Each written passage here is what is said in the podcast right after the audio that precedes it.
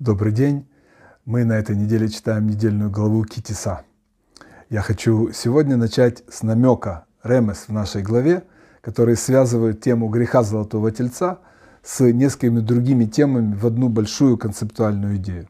Сказано в нашей главе, «Э, народ же увидел, что Маше медлит, задержался спуститься с горы – и собрался народ на Аарона, и они сказали ему, встань и сделай нам божества, которые пойдут перед нами, поскольку этот э, человек, Маше, который вывел нас из страны египетской, мы не знаем, что с ним. И задерживается или медлит Бошеш э, в Торе, и это слово редко встречается в Танахе. И Раши в своем комментарии говорит, что его можно прочесть как Башеш, то есть в 6. Какие шесть? В шесть часов, в течение шести часов, к концу сорокового дня, Маше пообещал спуститься с горы. И еще Раши приводит слова Сатана, приведенные в трактате Шаббат. Сказал он им, Сатан, евреям, Маше умер, вот уже прошло шесть часов, шесть боу, а, а он не вернулся. И так далее.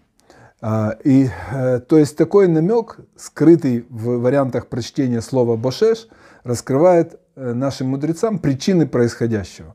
И мы сегодня, благодаря объяснениям наших мудрецов, знаем, что евреи неправильно рассчитали время прихода Маше, и решив, что он, возможно, умер, народ задумал заменить его на э, руководителя старого образца, золотым тельцом.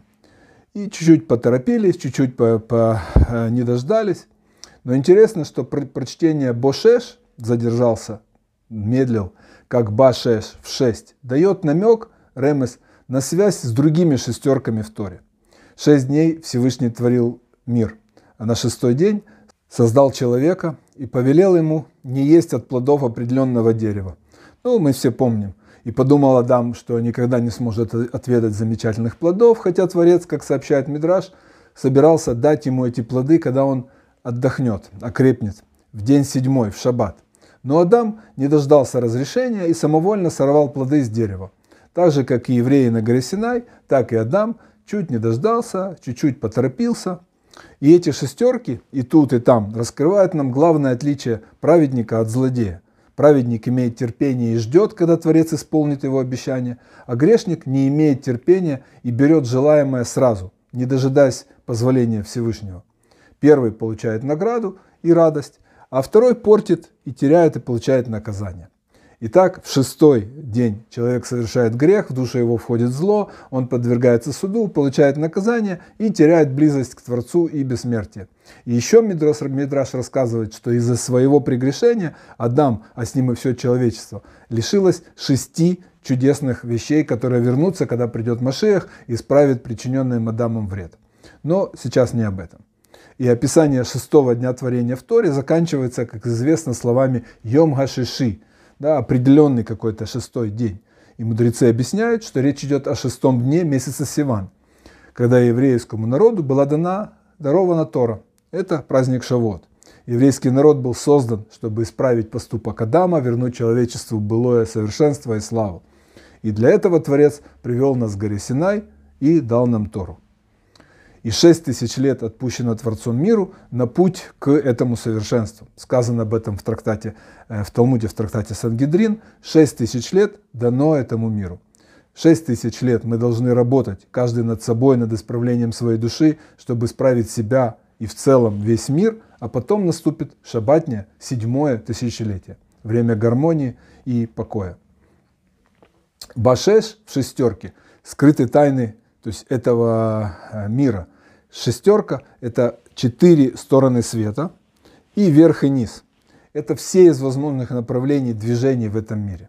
Это шесть векторов, исходящих из одной точки к сторонам куба. А в куб, как известно, вписывается шар, прообраз Земли или Вселенной, то есть нашего мира. И исходная точка – это еще один элемент системы. Того шесть векторов в сторонам куба и точка – всего семь элементов. Именно поэтому есть семь дней недели и семь небес. Помните, на седьмом небе от счастья. Потому что есть шесть векторов движения и развития. Кстати, не только физического движения и развития, а духовного, интеллектуального. Ну, короче, не физического. И седьмая исходная точка. И седьмая точка в космической системе – это источник сил, источник энергии. Это Всевышний. Из него все исходит сейчас, и как, и, но к нему все вернется в конце времен. К единству, к той, в точку, в седьмой элемент системы. Поэтому и шаббат, как седьмой день недели, является, с одной стороны, э, итогом шести предшествующих дней, а с другой – источником силы энергии для последующей недели. О шаббате в нашей недельной главе говорится дважды. Первый раз сразу после описания всех строительных работ по изготовлению э, переносного храма и приготовлению к храмовой службе, чтобы подчеркнуть, что даже строительство божественного дома, дома для Бога, нужно приостановить ради соблюдения субботы. И э, э, сказано об этом, так говорил Бог Маше, э, и ты говори сынам Израиля, но субботы мои соблюдайте, ведь это знак между мной и вами на все поколения ваши. Все работы по подготовке мешкана, переносного храма, были единственными работами, которые евреи делали в пустыне. И в нашей недельной главе именно их Бог повелевает прекратить.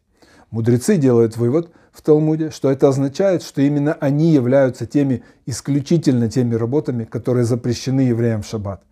Сгруппировав все однотипные работы в отдельные виды, мудрецы получили 39 видов работ, так называемых отцовских или по-русски по, понятно материнских, э, то есть базовых работ, малоход. И сегодня для того, чтобы определить, разрешено ли или запрещено какое-либо действие в шаббат, раввины разбираются, насколько оно относится к одному из этих 39 видов. Ну, например, в соответствии с законом Торы, двигать шкафы в квартире в шаббат э, запрещено. Не запрещено. Но не относит, э, оно не относится просто к, не к одному из 30 видов запрещенных работ. А выносить маленький носовой платок, скажем, в кармане из дома на улицу, где нет ирува, запрещено. Но мудрецы, мудрецов заботит не только буква, но и дух закона Торы, и они внесли некоторые запреты э, от себя, чтобы оградить наш шаббатний покой. То есть, например, они запретили нам двигать мебель в шаббат. А, и продолжает э, дальше Тора и говорит, шесть дней пусть делается работа. На седьмой же день суббота, шаббат шаббатон. А шаббат, он э, святыня Богу. Комментатор обращает внимание на странную форму глагола э, ласот делать. Еаса, пусть делается, сама делается. Естественно, понятно, что примененная эта форма глагола в Торе не просто так, а специально – для того, чтобы выразить мысль, что шесть дней работа должна делаться как бы сама, как бы без наших усилий.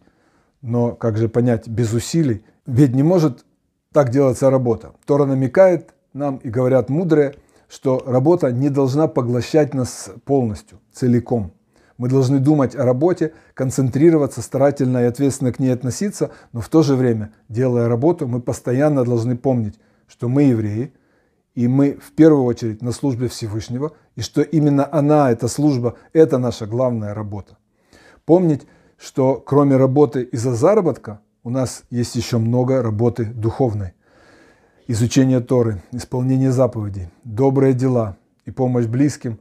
И когда с пониманием этого будет яаса, будет делаться наша работа из-за заработка, то тогда у нас будет седьмой день, шаббат-шаббатон – суббота абсолютного душевного покоя. И еще в этой недельной главе взята часть из дневного кидуша в шаббат. «И пусть сыны Израиля соблюдают субботу, сделав субботу вечным союзом для всех поколений между мной и сынами Израиля. Она знак навеки, ведь шесть дней э, Бог создавал небо и землю, а на седьмой день прекратил и отдыхал». Великий Хафицхайм говорит, что шаббат – это самый драгоценный из даров, полученных евреями от Бога, он сравнивал шаббат с обручальным кольцом, которое жених дарит невесте на подхупой. Э, как бы они потом не ссорились, и какие бы слухи об их отношениях не ходили, намек на, на другие народы и нас, пока невеста носит кольцо, все поправимо. Но если невеста вернула кольцо жениху, а значит, то значит свадьба действительно расстроилась. Шаббат похож на это кольцо. И, как сказано, вечный знак союза между Богом и сынами Израиля. Она евреев называют не только народом книги, но и народом шаббата. Когда они снимают с себя этот знак, их связь с Творцом прекращается. Не дай Бог, не про нас будет сказано. Хочу пожелать всем брахава от слаха, сохранять спокойствие, хорошего окончания дня и остаемся и дальше в поисках смысла.